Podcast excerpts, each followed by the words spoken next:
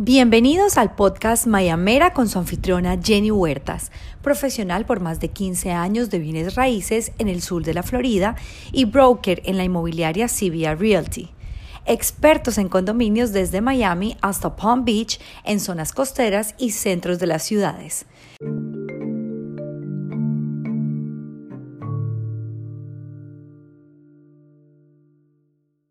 Hola, soy Jenny Huertas, su anfitriona. Como lo mencioné en el primer episodio, tendremos una serie de entrevistas con expertos en diferentes campos de la industria inmobiliaria. Durante el proceso de compra de un inmueble, prepararse financieramente es el paso más importante y por el que se debe empezar. Poder determinar a través de una precalificación hipotecaria el precio de compra, costo de cierre, pago mensual y la cuota inicial necesaria le dará una ventaja al comprador ya que estará listo para ofertar cuando la oportunidad se presente. Por esta razón, nuestra invitada de hoy es Carolina Small, broker de hipotecas con PRMG y más de 20 años de experiencia en préstamos a nacionales y extranjeros. En la primera parte del podcast, Carolina nos contará sobre su llegada al sur de la Florida y cómo empezó su carrera en el sector financiero inmobiliario. Hablaremos sobre la importancia del crédito en Estados Unidos y qué significan los puntajes crediticios, cómo se establece, cómo obtener un préstamo y cuál es el proceso. Luego haremos una pausa comercial y en la segunda parte hablaremos de préstamos a extranjeros. Calcularemos costos de un préstamo hipotecario, cómo se llevan a cabo los cierres en tiempos de COVID-19, así como las proyecciones para préstamos y programas en los próximos meses. Esperamos que disfruten esta información y sea útil para todos. Buenas tardes, Carolina. Gracias por aceptar nuestra invitación. Buenas tardes, Jenny. Encantada de estar aquí con ustedes. Muchas gracias. ¿Cómo estás? Muy bien, gracias. Bueno, después de esa larga introducción, cuéntanos, ¿cómo llegaste a Miami? Mira, llegué a Miami a mediados de los 90, 94, finales del 94, entrando el 95 para ser exactos, y me enamoré de esta, de esta zona. Vine primero a hacer un curso de inglés, acababa de graduarme de la universidad y me encantó. Yo dije, esto es lo que yo quiero. Yo tenía una pasión por aprender inglés y fui primero hacia el área oeste de Florida y luego regresé hacia este lado de la, del, del, sur de la Florida, que es en Fort Lauderdale, Miami y esta área. ¿En qué parte de, de, la costa oeste de la Florida estabas? Estuve en Fort Myers, en Lehigh Acres. Estuve en Fort Myers y entré en a hacer un curso de inglés en el Edison Community College. Esa área muy interesante. Muy bonito, pero pues nada como el sur de la Florida. Nada como este lado, estoy enamorada. ¿Y de, de dónde eres? Soy de Venezuela. ¿De qué parte?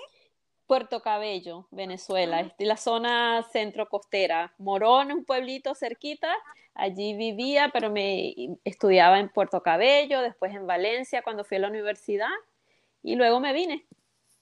Ah, qué bien, qué bien. Bueno, pues yo soy colombiana y mi familia vive en la frontera, así que pues em, yo veía la televisión de tu país y tenemos muchísimas, muchísimas cosas en común. Cuéntanos cómo, cómo entraste en el sector de las hipotecas. Sí, en el sector de las hipotecas, muy interesante. Yo me gradué en ingeniería en información, informática, y cuando vine para acá, realmente, como te digo, primero mi meta era aprender inglés mi apellido Small es de mi papá, o sea, y yo, y yo tenía esa inquietud de que, bueno, tengo que honrar a mi apellido porque tengo que hablar inglés.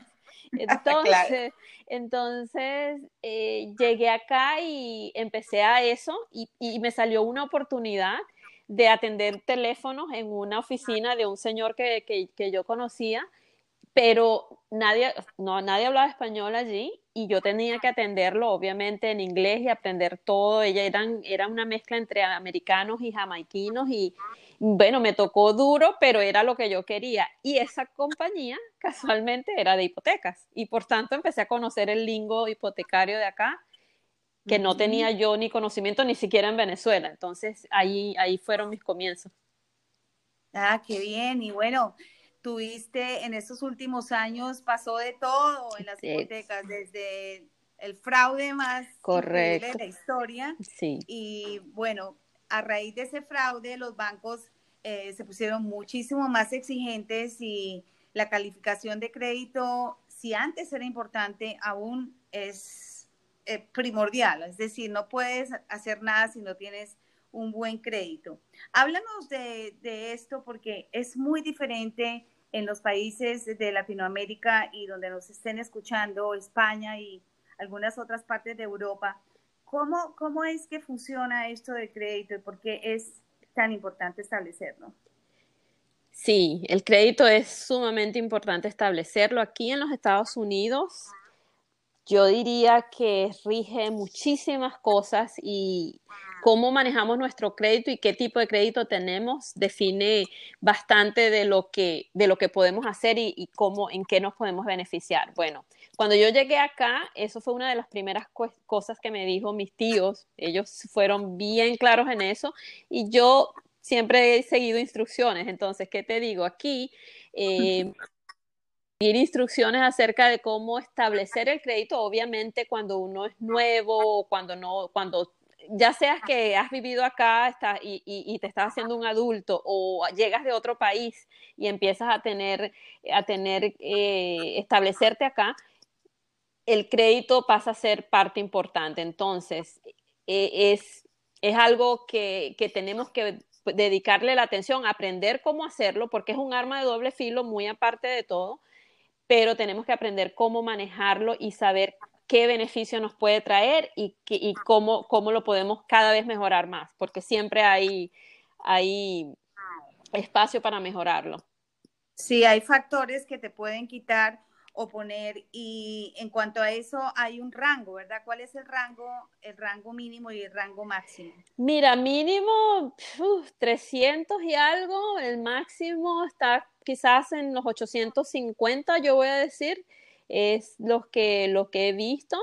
Entonces, en ese rango de, de crédito, aquí lo llaman este, scores, como diríamos en español, eh, puntaje, puntaje, puntaje, sí, puntaje de crédito, exacto.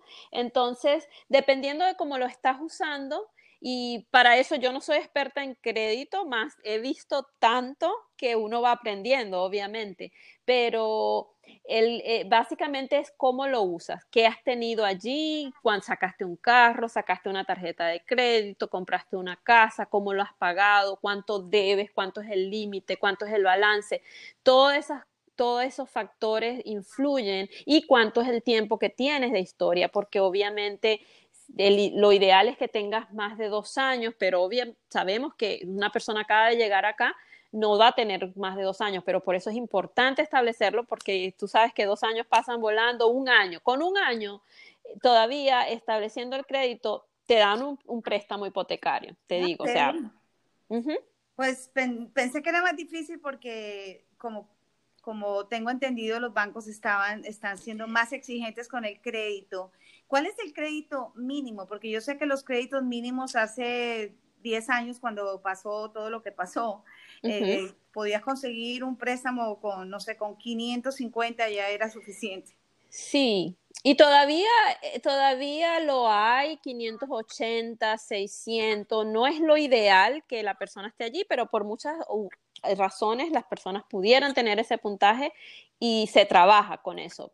Sí lo hay y obviamente los términos y las la tasa de interés no va a ser las mejores, pero lo hay. Empiezan, yo te diría 580, hay programas de, eh, gubernamentales que van, van hasta allá, pero obviamente siempre teniendo factores de compensación para darte el préstamo. Entonces, mientras mejor mejoras el, el, puntaje del crédito, mejor opciones vas a tener. Entonces, sí, pero desde el, yo diría 580 cuando pasó, llegamos aquí a lo que acaba de suceder con el, el COVID-19, subieron a 660, ahorita están volviendo a bajar, 620.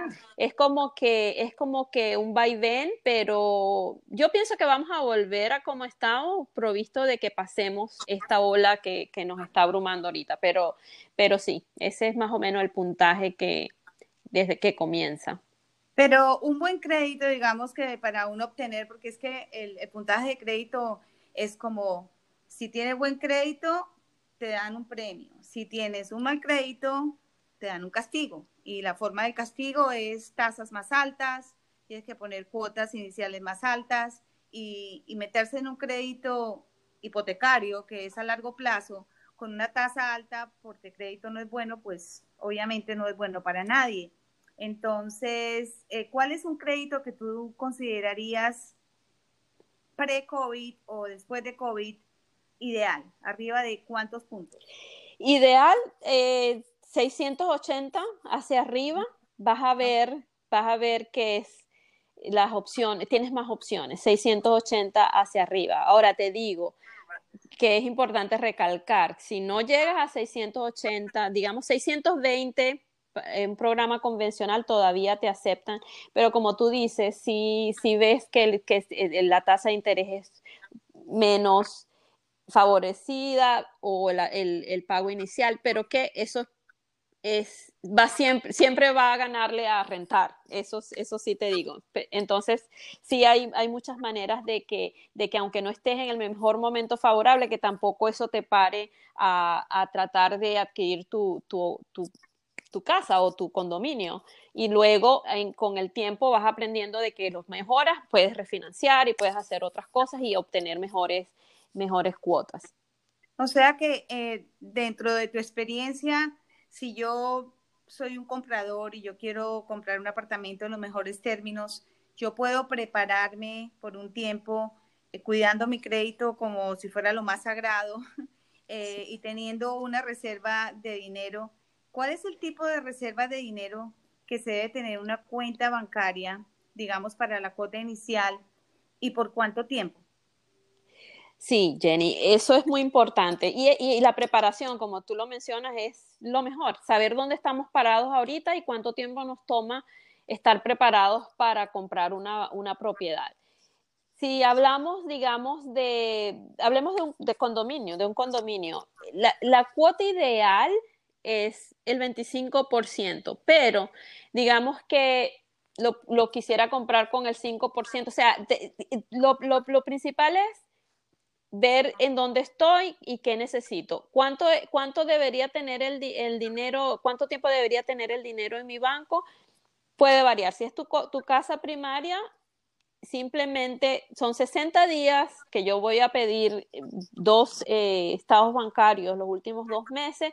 Si hay algún tipo de dinero extra, o sea, que no es regular, entonces hay que explicarlo, documentarlo. Si no quieren documentarlo o no se no, no, no, no tienen en los medios de documentarlo, entonces espera que pase dos meses y ya, y ya. O sea, eso ah, es, bien pues, sencillo. Gracias por eso. Yo creo que nuestros oyentes pueden, pueden beneficiarse de esa información, porque no es como que yo voy, voy mañana te llamo y ya voy a estar calificada. Hay que tener en cuenta la preparación, que es bien importante.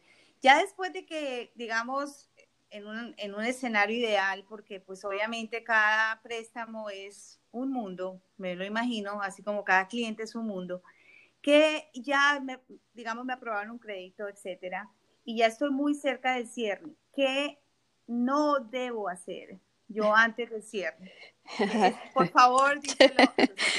Eso es muy, muy importante. Y nosotros, yo como LEN, como prestamista, yo también hago, estoy encima de mis clientes diciéndoles, porque es un, es un proceso de aprendizaje también y las personas necesitan, nadie compra una casa todos los años, todos los meses, o sea, es algo que tú, eh, para muchos es una experiencia primera y para otros que han comprado, pero compraron hace cinco años, no lo recuerdan y eso, yo estoy siempre ahí pendiente, pero lo que no hay que hacer antes de, tener el cierre. Una vez que tú entras en tu contrato, tú tienes que ser la persona más juiciosa, como dicen ustedes los colombianos, la persona más eh, eh, eh, preparada y, siguiendo las instrucciones que yo les doy. Lo que no hay que hacer es no dejarse sacar reportes de crédito porque fuiste a la tienda con tu familia de paseo y tú entraste a una tienda y te ofrecieron, ah, mira, del 10% eh, de las compras, no dejes que nada de eso pase, el crédito es sagrado, en sobre todo en ese, en ese ah, periodo.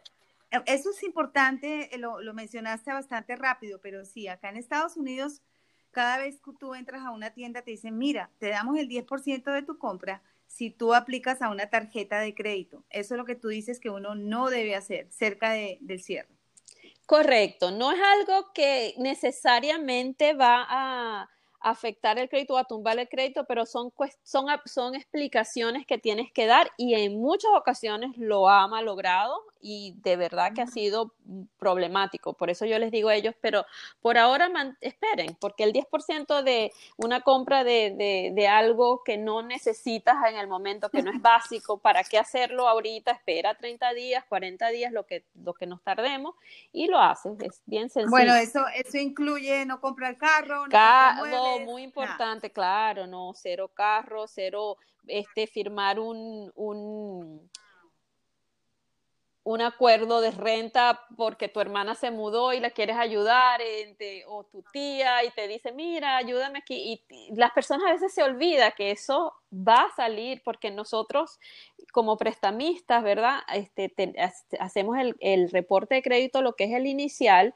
y yo trato de que no saquemos otro reporte si no lo necesitamos en ese periodo por 60 días está bien ese reporte. Entonces, si en 60 días no has conseguido la propiedad, bueno, hay que volverlo a refrescar, pero digamos que la consigues en, una, en un mes, 30 días, y tenemos todavía, usamos ese mismo reporte de crédito, pero al final, cuando llegamos al cierre, lo que hacen las personas que están encargadas del cierre, de, de, terminar el proceso, hacen un refrescan lo que es el reporte. Entonces allí aparece cualquier movimiento en tu crédito, si subiste las, las, tarjetas, si fuiste a la tienda y compraste, muchas cosas. Entonces eso es muy importante tenerlo en cuenta.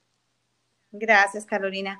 Por favor, nos puedes dar la información de cómo nuestros oyentes te pueden contactar, porque eh, seguramente van a tener miles de, de preguntas. Seguro, estoy eh, a la orden. Aquí el, mi número de teléfono es el 954 895 4737. Ese es mi celular y lo pueden usar con, con, línea directa o como por el WhatsApp también. Y mi correo electrónico es c small, que es mi apellido, es c de casa, s m de mamá, a L del oro, L del oro, arroba prmg.net, prmg.net. Bueno, Carolina, vamos a seguir. Eh, quería preguntarte, ¿cuáles son los requisitos para comprar una casa y un condominio? ¿Cuáles son las diferencias en cuanto al proceso y cuáles serían los pagos iniciales, el, porcentaje deseado en los dos casos? En general, obviamente. Sí, en general, ok, es bien sencillo. La casa puedes comenzar con el 5% o el 20%, todo depende como tú dijiste, cada caso es un mundo. Entonces, si la persona no tiene, eh, tiene una cantidad de, para el pago inicial bastante grande y lo quieren poner así, utilizar, se puede poner el 20, el 25. ¿Qué pasa cuando pones más del 20%? Te ahorras lo que llamamos el seguro del préstamo. En los, Eso es bien importante. Es muy, muy importante. De ese, cuéntame de eso. Sí, el, el, el, seguro del préstamo quiere decir, aquí en los Estados Unidos, cuando compras en, en, con Fannie Mae, que es, que es un, el préstamo convencional, lo que llamamos convencional, hay un se le impone un seguro si no pones más del 20%. Si solamente pones 5, 10, 15, hasta 3%, si eres primer, primer comprador, puedes poner, pero vas a pagar un seguro por eso. ¿Por qué? Porque hay más riesgo en el préstamo y por tanto los prestamistas nos aseguramos, eh, tendremos que asegurar ese préstamo. Si pones más del 20, no lo vas a tener. Y eso es con los préstamos convencionales. Los préstamos gubernamentales llevan el de FHA, que es muy, muy, muy popular, lleva un, seguro de préstamo implícito, pongas la cantidad que pongas. Entonces, usualmente yo determino y le digo a la persona cuál tipo de programa es mejor, tratando de evitar siempre el seguro del préstamo, obviamente. Ok, y cuando es un condominio, o sea, yo sé que, que varía muchísimo dependiendo del edificio, etcétera, porque esa es una de las labores que yo como broker hago, es preguntar si el edificio tiene suficientes reservas, si hay eh, eh, demasiados inversionistas en el edificio. Esas son cosas que hace más difícil la aprobación de un préstamo en una torre. Pero digamos en que fueran las condiciones ideales, ¿cuál sería el depósito, digamos, el número mágico para, hacer, para comprar un condominio? Sí, para comprar un condominio el número mágico de poner como pago inicial es el 25% porque una vez que la persona y vas a vivir en la propiedad 25% y si vas a hacer inversión 30%, pero digamos que eso es el número mágico porque allí baja el, el requisito o, la, o los requerimientos, perdón, de lo que exige el el prestamista en el condominio, porque allí las reservas siempre son un, problema que es bastante común en los edificios, pero si pones el 25% de pago inicial, si das ese, ese pago inicial así, esas bajan, se, se pone como un poco más suave el, lo que se le pregunta al condominio como tal. ¿Por qué? Porque estás dando un buen pago inicial. Eso sería el ideal. Y lo otro sería que el edificio cumpla con todos esos requisitos. Entonces, hay, hay muchos, muchos condominios que son sólidos. Yo he hecho muchísimos. Y la persona solamente pone del, el 5%, pero si no lo es, entonces tienes que recurrir al, a, a la otra opción. Perfecto. Ahora te voy a preguntar sobre el avalúo de la propiedad y su importancia. O sea, el appraisal. Sí. Eh, cuéntanos cómo es el proceso de Sí, el avalúo es muy importante porque ese es el colateral que nosotros usamos para dar, otorgar el, préstamo, obviamente. Entonces, nos enfocamos en que el, el, evaluador, que el appraiser se llama aquí, el evaluador es una persona independiente de nosotros, es una persona que tiene una certificación y ellos van, toman el, toman las, las, los comparables que hay en, en, relación a esa propiedad, hacen sus, sus, sus, más y sus menos, hacen sus sumas y sus restas y nos dicen en este es el valor en el mercado actual de esta propiedad. Ellos toman, tienen sus parámetros para hacerlos, son bien, es un reporte bastante exhaustivo y bien, bien elaborado para decirle, para decirnos a nosotros y al comprador, este es lo que vale esta propiedad que usted está interesado en comprar. Sí, en cuanto a eso, tengo que, contarles que esa es una de las cosas que nosotros como brokers, si el avalúo de la propiedad llega a venir por el valor de compra, perfecto. Pero si el avalúo, o arriba, obviamente, pero si el avalúo llega por debajo del valor de la compra, todavía el comprador tiene dos opciones. Una es decir, no quiero el, lugar porque está sujeto a financiamiento, o la otra es decir, es renegociar el precio con el dueño de la propiedad o decir, bueno, vamos, voy a pagar la diferencia dependiendo del caso. Entonces, este evaluador en, en otras épocas eran amigo de los prestamistas, ahora es completamente transparente. Después del 2008, todo, todo cambió. Todo cambió, correcto. Bueno, Carolina, vamos a hacer una pausa comercial y en la segunda parte retomaremos lo que nos falta discutir sobre préstamos a extranjeros, proyecciones, cómo están trabajando, etcétera, etcétera. Ya regresamos. Gracias.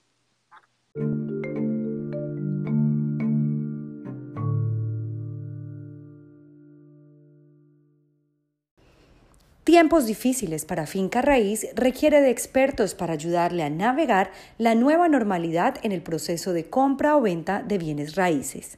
En CVR Realty escuchamos con atención y lo asesoramos basándonos en estadísticas, conocimiento del mercado y experiencia Para más información, llámenos al 305-865-5859 o vía email a jenny.civiarealty.com.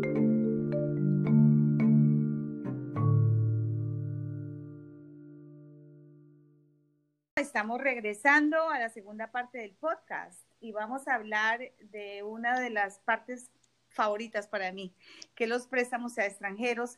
Sé que muchos de nuestros oyentes están en otros países y en este momento las condiciones y el proceso, quiero que Carolina nos cuente cómo están las cosas en ese departamento en este instante. Bueno, están suspendidos.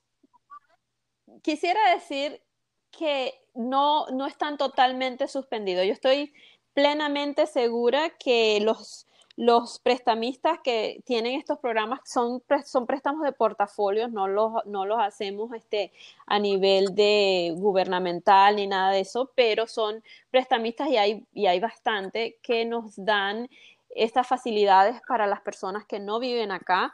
Y estos préstamos son bastante fáciles de manejar. El pago inicial quizás está entre del 30 hacia, hacia arriba, digamos, 30, vas a poner el 30 o el 40 o el 50% de, de pago inicial y, las, y quedan las cuotas bien cómodas. Las tasas de interés, te voy a decir que estarían como entre el 6, 7%, quizás van a tender a bajar un poco. Lo único es que ahorita están suspendidos por el momento, pero muchas, muchas cosas, como te digo, diariamente nosotros nos toca revisar porque muchas cosas van retornando otra vez a, a como estábamos.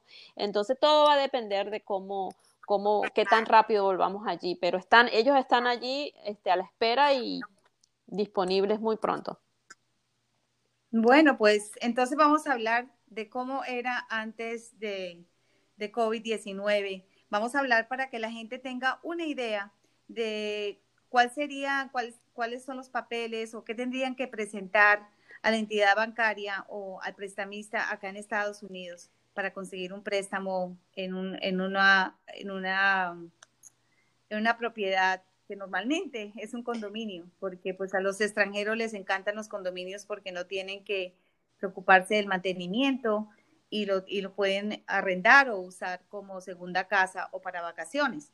Cuéntanos cuál era, cuál, cuál eran antes las, las condiciones que ojalá regresen en el mismo formato, pero ¿qué necesitarían mostrar? Sí, los, los requisitos son bien, bien suaves. Eh, necesitarían una carta de contador o si son empleados, usualmente o los que yo he visto en su mayoría, los extranjeros que vienen a comprar acá son usualmente, tienen sus empresas y, y, por eso te digo lo de la, la, carta del contador, son eh, referencias crediticias, referencias comerciales, dos cartas de cada uno, dos cartas crediticias, dos cartas comerciales, la carta del contador certificada, todo esto tiene que estar traducido al inglés y son bien suaves, yo te digo que, y, el, y la exigencia del, del, del, pago inicial, inclusive algunas veces ellos quieren poner más pago inicial del, del requerido. Pero...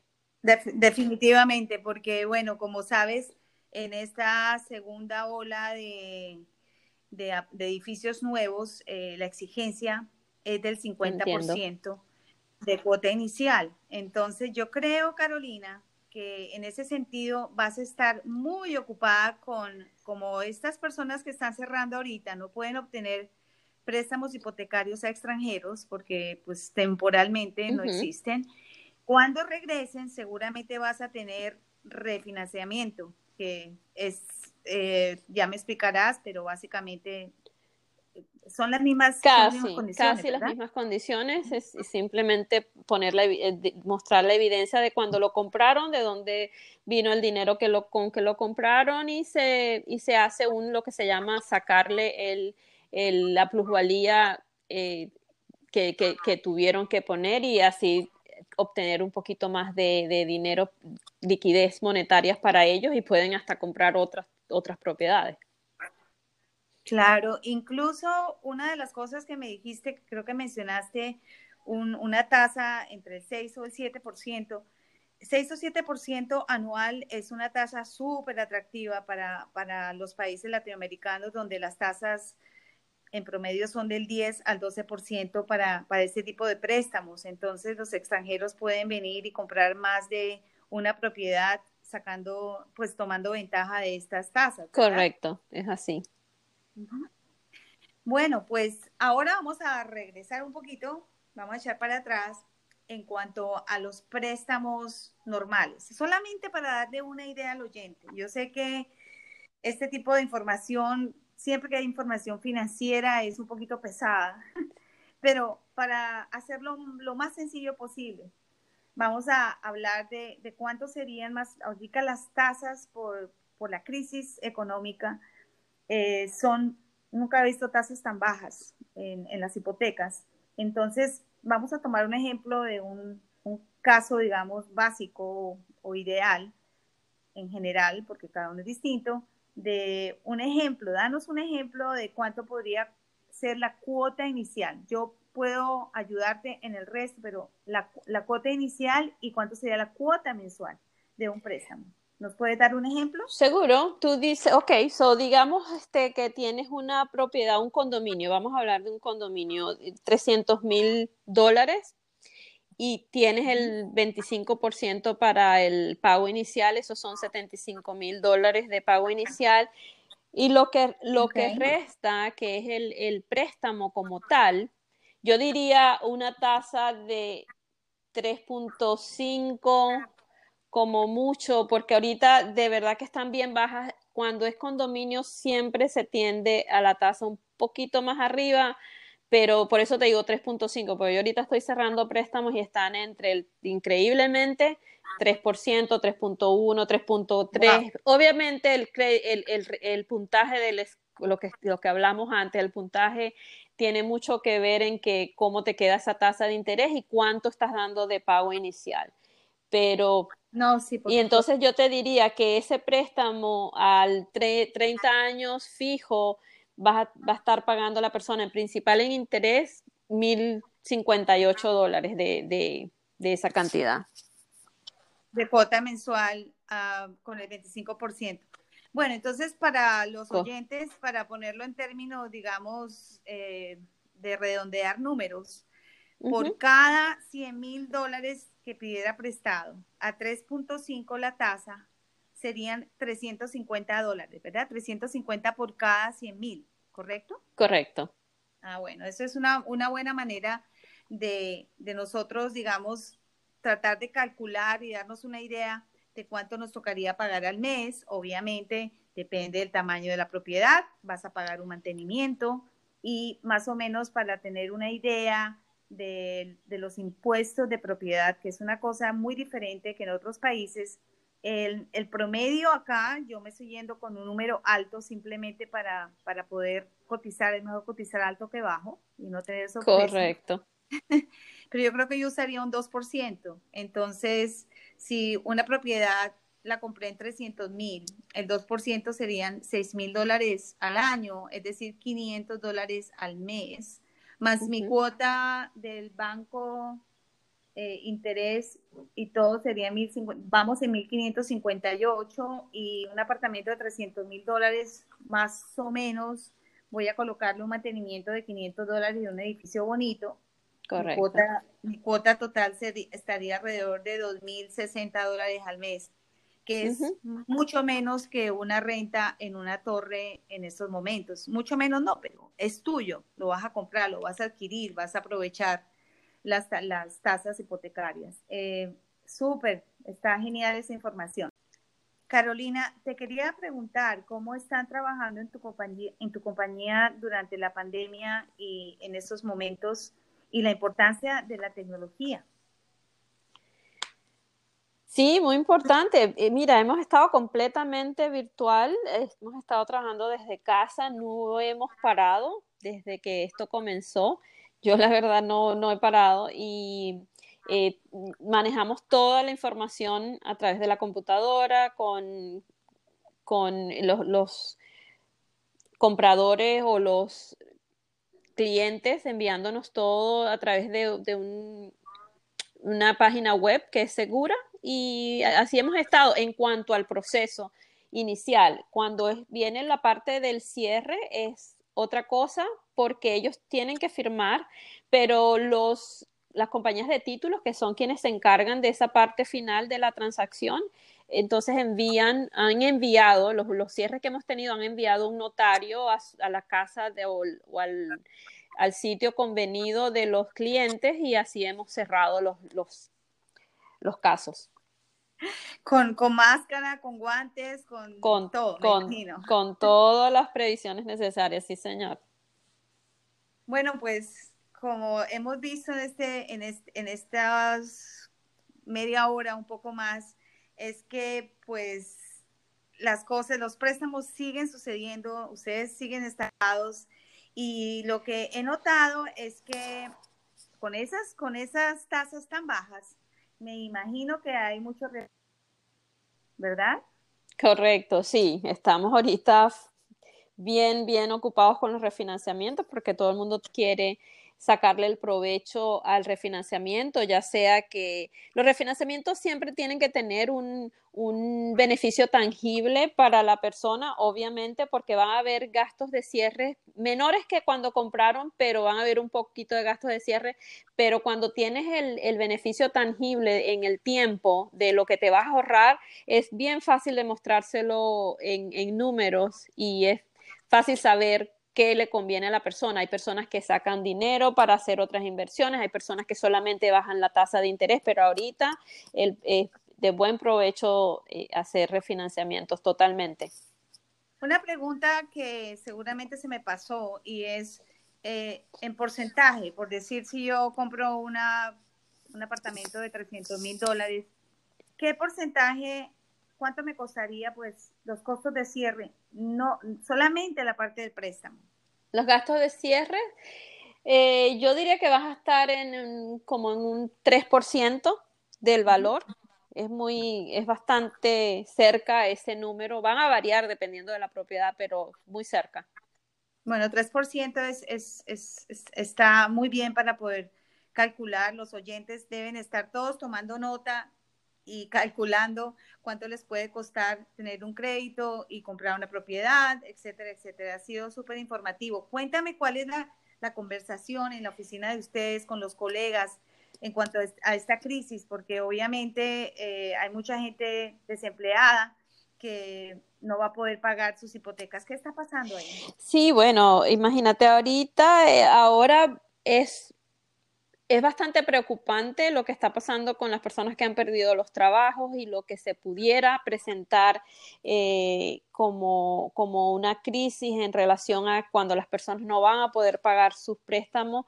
Eh, rezamos todos los días porque esto no suceda, pero es lo que, lo que evidentemente pudiera suceder y esto, bueno, va a causar estragos, digamos, en cuanto a foreclosures posiblemente, pero tú sabes, siempre, siempre hay caos y hay oportunidades, entonces simplemente te, nos tocaría reevaluar qué es lo que está sucediendo en el mercado en ese momento y ver eh, de qué manera podemos, número uno, ayudar a las personas y de qué manera eh, se puede subsanar ese, ese, esa situación.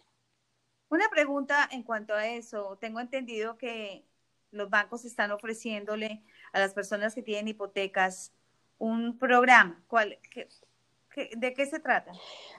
Mira, sí, cuando esto todo comenzó y a raíz de que obviamente es, es una crisis, el gobierno, digamos, comenzaron a decir, ok, no van a haber no van a haber foreclosures por un periodo X o, y, y, ordenaron a los bancos a ofrecer lo que se llama aquí un pago diferido o un forbearance. Y lo que yo siempre recomiendo a las personas es no utilizarlo a menos de que sea realmente necesario, a menos de que hayan sido directamente impactados y no puedan hacer los pagos. No vean esto como un pase eh, de, de no pagar el préstamo por, por, uno o dos meses, porque aunque no se reporte al, a los buros de crédito, esto pudiera representar un, un impacto negativo en, en sus reportes de crédito, créanlo o no. Es, no es bien visto, especialmente si que no lo utilicen si no lo necesitan. Esa ese sería mi, mi recomendación profesional. Sí, porque me imagino que todo el mundo dirá, bueno, no pago por dos meses, me ahorro esto. Es, sí, lo hacen y sin saberlo. Y entonces cuando ya te das cuenta de lo que, lo que fue o cómo lo vas a resolver, es muy tarde. Esa es la parte que, que no ven. Yo siempre digo, consulten a alguien profesional que les pueda decir el por qué y explicar con números el por qué. Y, y tomen las previsiones necesarias, pero no hagan nada por, por, por decir, ah, lo escuché en la televisión y no, sí, sin hablarlo con, la, con el servidor del préstamo que, que el que les manda el, el, el estado de, del préstamo eh, mensualmente, con ellos tienen que hablar para decirles, mira, este, ¿qué hago si no pago este mes? Entonces, o tres meses o seis meses, ellos te van a decir exactamente qué.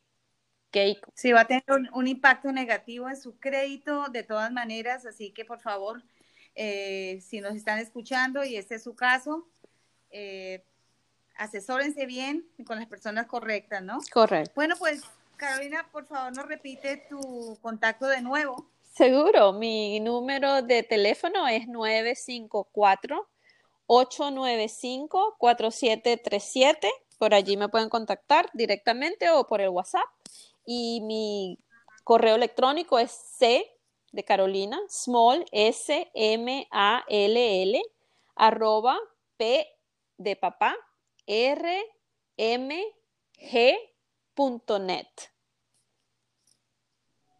Bueno, muchísimas gracias por estar con nosotros esta tarde, Carolina. Estoy segura que los oyentes te van a contactar para cualquier pregunta o cotización de tus servicios. Muchas gracias.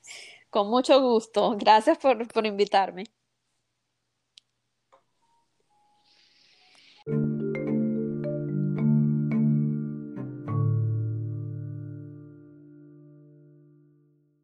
Para concluir el episodio de hoy, vamos a contarles el proceso de reapertura de la ciudad y cuáles son los protocolos de bioseguridad en oficinas y torres residenciales, así como que está abierto a 2 de junio del 2020. Algunos parques como Margaret Pace Park en Edgewater, Museum y Bayfront Park en el centro abrieron la semana pasada para hacer ejercicio pero con restricciones de distanciamiento social, donde deportes organizados y el uso de zona de juegos para niños están prohibidos. En cuanto a torres residenciales, abrieron piscinas el primero de junio y otras zonas comunes con estrictas medidas de número de personas y solo para residentes. Los elevadores a la mitad de la capacidad para poder guardar la distancia de dos metros, pero las mascarillas no son siempre obligatorias o sugeridas, lo cual está creando tensión entre residentes.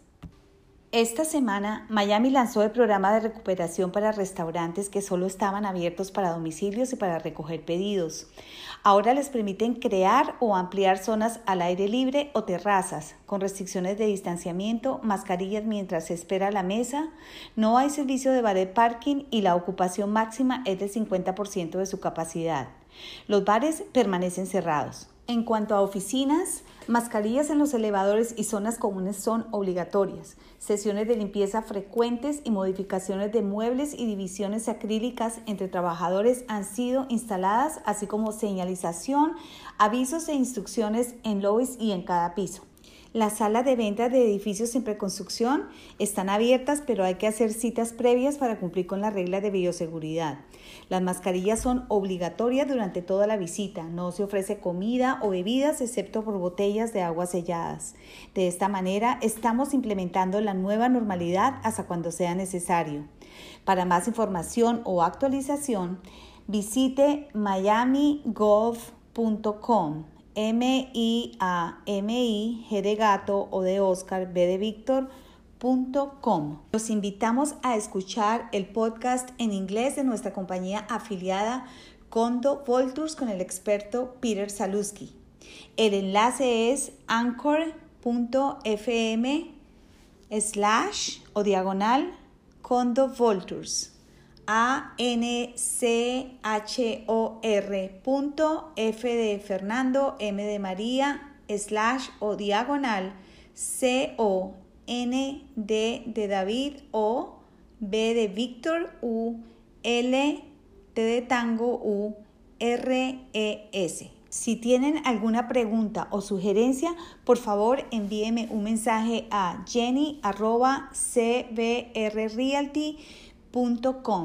Gracias por escuchar nuestro segundo episodio. Manténganse en sintonía y saludos desde Miami.